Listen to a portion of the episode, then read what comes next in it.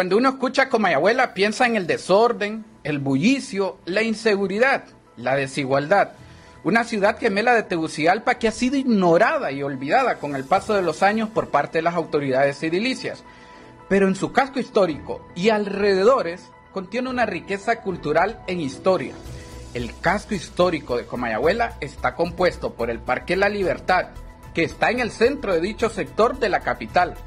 A sus alrededores se encuentra la histórica Iglesia Inmaculada Concepción, la Escuela Nacional de Bellas Artes y el Centro de Arte y Cultura de la Universidad Nacional Autónoma de Honduras. Estos tres lugares, más el Parque La Libertad, conforman el Distrito Cultural de Comayagüela. Esto debido a su riqueza cultural e histórica de la ciudad.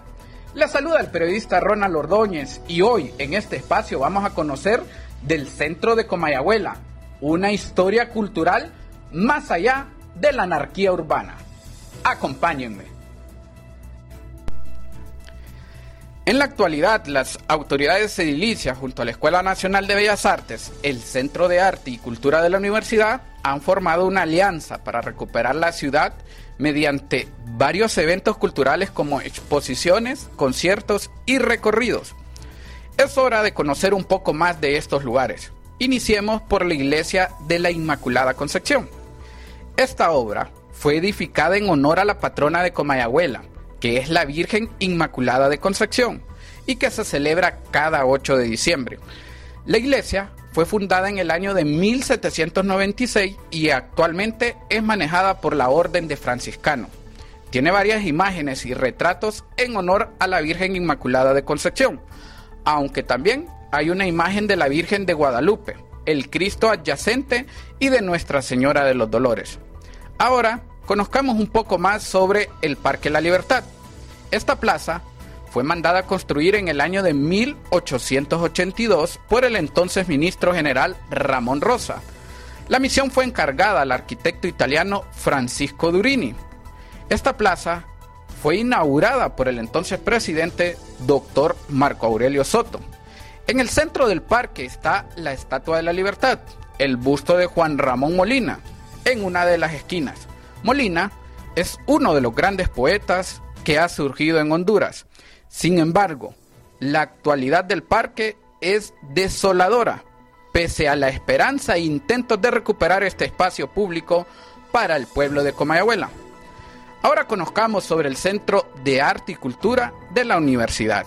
El Centro de Arte y Cultura de la Universidad Nacional Autónoma de Honduras es un área multidisciplinar que tiene la misión de generar espacios de vinculación y capacitación comunitaria en el ámbito artístico-cultural.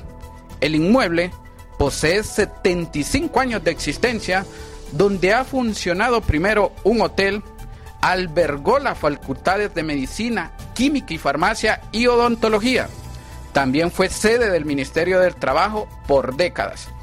La Universidad Nacional Autónoma de Honduras recuperó el inmueble después que fuera destruido durante el paso del huracán Mitch en el año de 1998 y ahora funciona como un lugar para exposiciones de arte, fotografía. Tiene un lugar dedicado a la danza.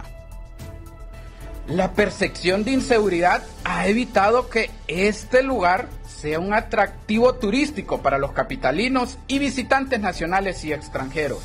Esto se debe a que la ciudad ha sido ignorada por las autoridades edilicias, luego que junto a Tegucigalpa formaran el municipio del Distrito Central, esto en el año de 1937.